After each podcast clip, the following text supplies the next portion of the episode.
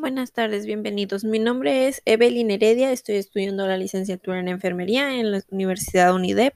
En, este, en esta tarde o, día o en el momento que lo estés oyendo, te voy a hablar de, de unos temas que son condiciones laborales. En estas condiciones laborales va a estar el PTU, la capacitación y el adiestramiento del personal y la nómina. Eh, una breve introducción del PTU es la participación de los trabajadores en las utilidades de la empresa, en las cuales se relaciona con la ley magna en la constitución del artículo 117 de la ley del trabajo, que es un impuesto que se le da a los trabajadores un dinero cada, cada 30 31 de mayo a finalizar el 30 de junio con una muestra de declaraciones por la empresa. Por siguiente, la capacitación y y el adiestramiento del personal es una parte fundamental que teniendo con un objetivo de mejorar el laboral de un trabajador, así sabiendo sus labores de cada lugar y cada plan y así teniendo beneficios para no tener errores. La nómina se clasifica por un rango de los días que abarca un periodo de pago semanal, quincenal, decenal, catorcenal o mensual, dependiendo lo estipulado por el trabajo. También se puede dar por los procedimientos, por Excel o por un contador, dependiendo el, el proceso que tú quieras llevar.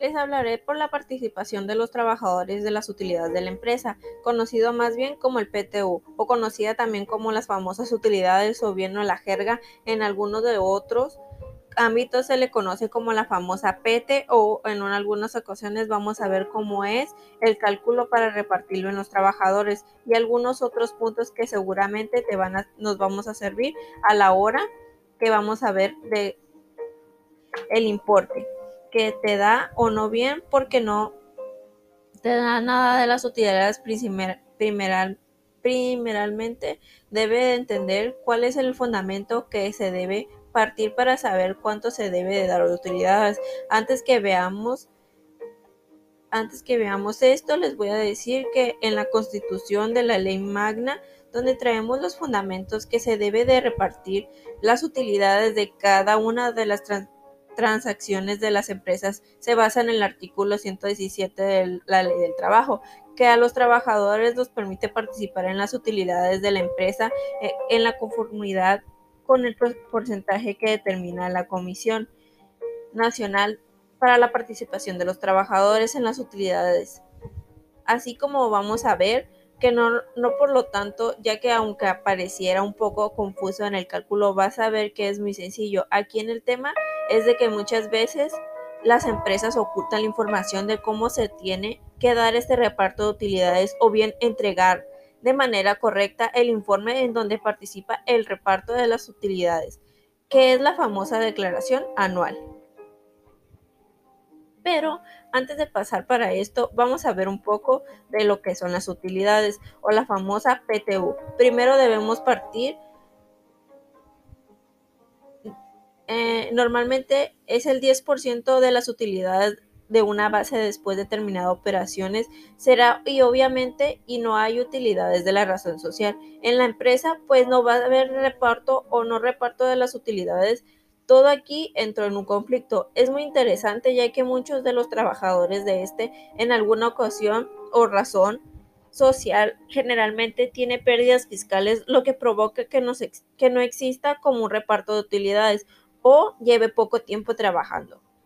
Aunque a veces los trabajadores o uno mismo entra en conflicto desde que las mismas empresas no publican el documento oficial, donde se tiene que mostrar el reparto de cada operación o contracción o contracción laboral, que eso, que eso ya es otro tema para poder llevarlo del PTU.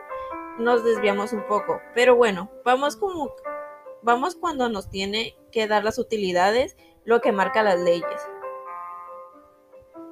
Es más tardar 60 días posteriormente a la declaración anual, que se tienen que entregar a partir de la, del 31 de mayo y repartir las utilidades posteriormente. Normalmente la fecha límite de poder presentar la declaración anual es el 31 de marzo. Entonces después de los 60 días llegará al 31 de mayo. Lo mismo ocurre en las personas físicas, pero aquí las personas físicas tienen hasta el 30 de abril para presentar su declaración anual, por lo tanto tiene hasta el 30 de junio para repartir sus utilidades en caso, por ejemplo, el, el ejercicio fiscal del 2017. ¿Cómo saber si hay un PTU? El PTU es el patrón que debe mostrar el documento de declaración anual en donde se muestra si hubo utilidad o no hubo utilidad. Algunas de las empresas no están, que están, no están obligadas en pagar utilidades son las empresas nuevas que acaban de formarse, la extracción de minerales y petróleos, como Pemex. Algunas son como sin fines de lucro, como las ayudas y apoyos, como las instituciones que trabajan con IMSS o públicas desconocidas, como Istecali y algunas de ellas, y algunos productos nuevos que acaban de empezar, y capital de CT CTPS. Como siguiente, ¿qué trabajadores no tienen derecho a la repartición de utilidades? Son los directivos administrativos y los gerentes.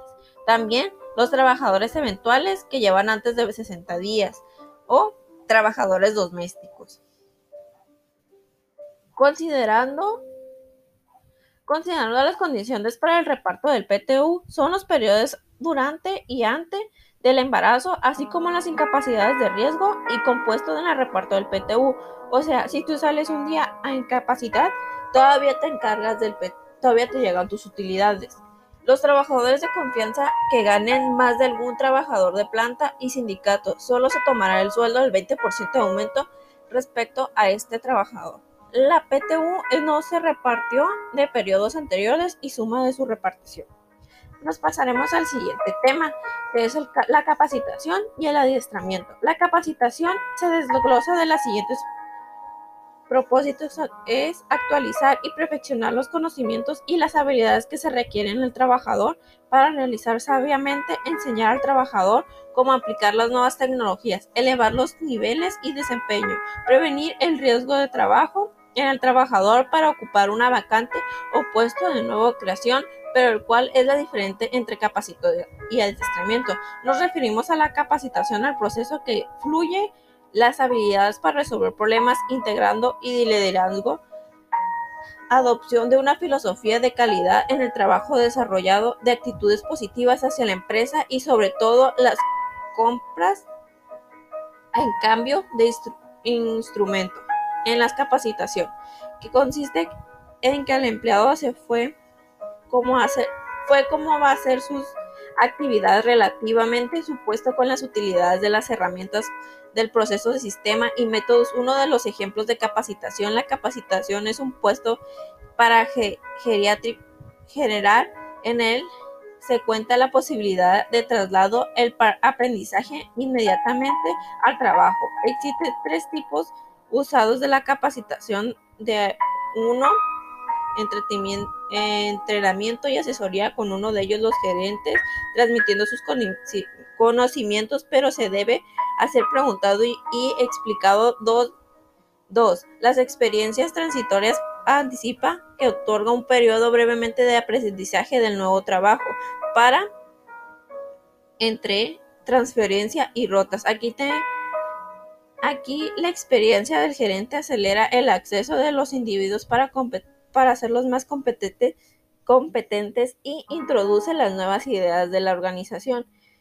Otro de las capacitaciones, la capacitación fuera de uso del individuo, método y elección y análisis, donde esta es una elección y análisis en un aprendiz. El, el material hay que asimilar y con una computadora es una instrucción, instrucción asistida por, una, por medio de una computadora que son en línea a, para la capacitación haciéndose uso de Internet.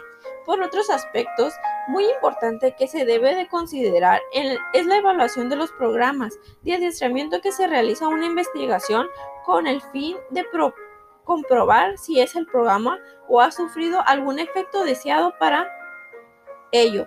Eso se requiere cinco pasos. Uno, Definir los criterios de evaluación y son más de comparación que sirve para determinar la capacitación y así efectiva elegido de diseños estipulados seleccionados de medidas en, en que van a emplearse para evaluar los criterios, los datos de los estudios y los análisis, recordándonos que me que pongan a inventar el principio objetivo es que es la motivación y la satisfacción y la participación activa en un puesto de trabajo. Esto implica la sensación y, o desahogo del empleo Puede variar incluso empleados que tienen exactamente el mismo para generar aumentos de tensión. Es necesario que la remuneración adecuada, supervisada con, coordinación y retroalimentación sean demasiadas claras y concisas, que exista un buen ambiente laboral y que también la naturaleza de las actividades a desarrollar como las condiciones de trabajo sean convenientes ahora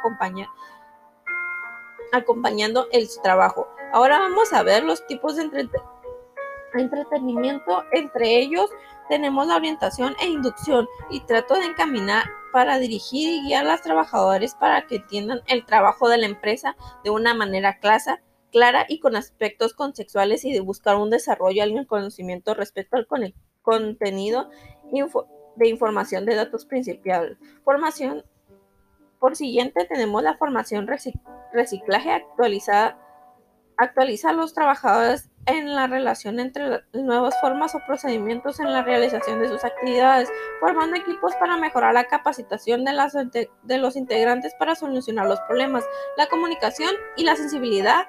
Por esto, por esto por mencionar algunos tipos de entrenamientos. ¿Cuál es el planeamiento?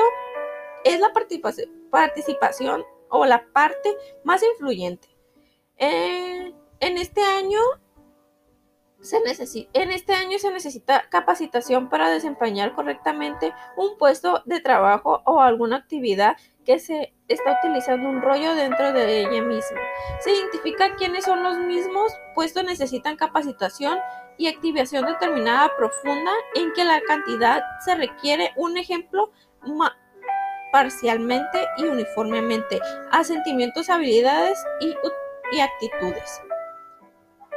Así los aspirantes profesionales de los empleos los se, hacen reales a acceso al desarrollo social que tiene dentro de la organización y una vez hemos aplicado todas las etapas anteriores mencionadas, estamos listos para aplicar una auditoría personal para saber si están acá aptos para el puesto y así analiza, analizando todo, todas amenazas y fortalezas de oportunidad. También se pueden conocer como el análisis FODA, como viendo cuáles son los aspectos más destacados o cualidades y posibilidades y las organizaciones que se ocupan generalmente por, para llevar a cabo un buen sistema de reclutamiento y seleccionan para contar los empleados capaces de desempeñar las tareas que las empresas requieren para alcanzar todos sus objetivos por siguiente tema será la nómina. ¿Qué es la, la nómina? Les voy a platicar acerca de qué se entiende por nómina, cuál es la característica de la nómina, también cuáles son los métodos de cómo sacar la nómina y qué tipo de impuestos y cuáles son sus cuotas que debemos pagar de acuerdo a la nómina. La nómina es un documento en que muestra cuánto se le paga a cada empleado que labora en una empresa.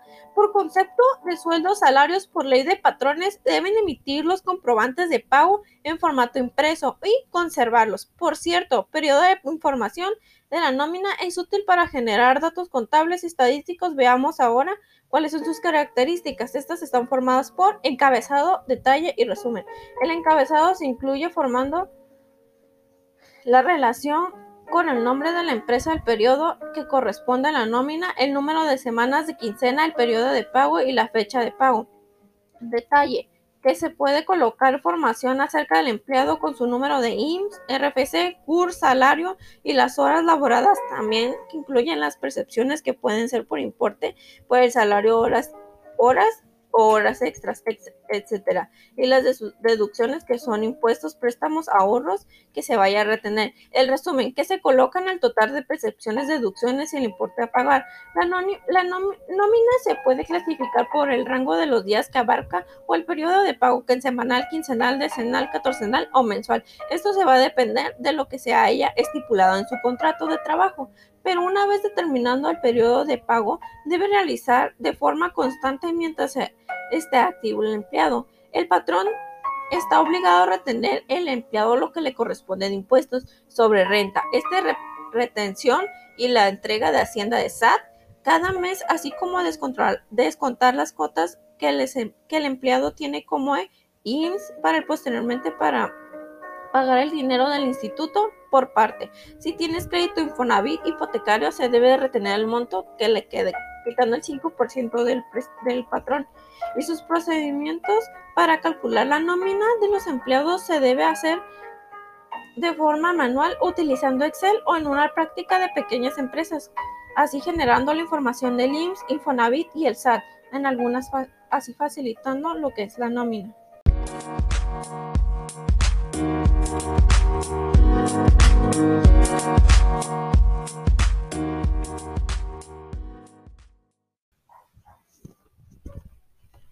Por último, la conclusión. La conclusión es, el, el, PTU nos ayuda a todos los empresarios o trabajadores de parte de los trabajadores que trabajan en la industria de la fabricación, donde se puede tomar el dinero extra de la producción que tiene anualmente y el esfuerzo de cada uno, así los patrones dando un beneficio de utilidades y la capacitación y adiestramiento siendo un beneficio para saber cómo hacer nuestro bien, nuestro trabajo y tanto como ellos no tengan dificultades de cómo nosotros tenemos que hacer nuestras labores.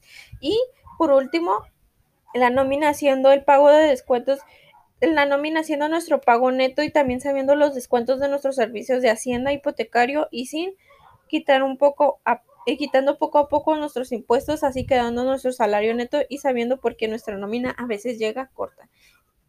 Esto ha sido todo por nuestra parte. Mis opiniones de que gracias a esto sabemos cómo laboramos y sabiendo todos nuestros puntos, desde cómo nosotros se genera nuestra nómina, de todas las prestaciones que tenemos como trabajadores.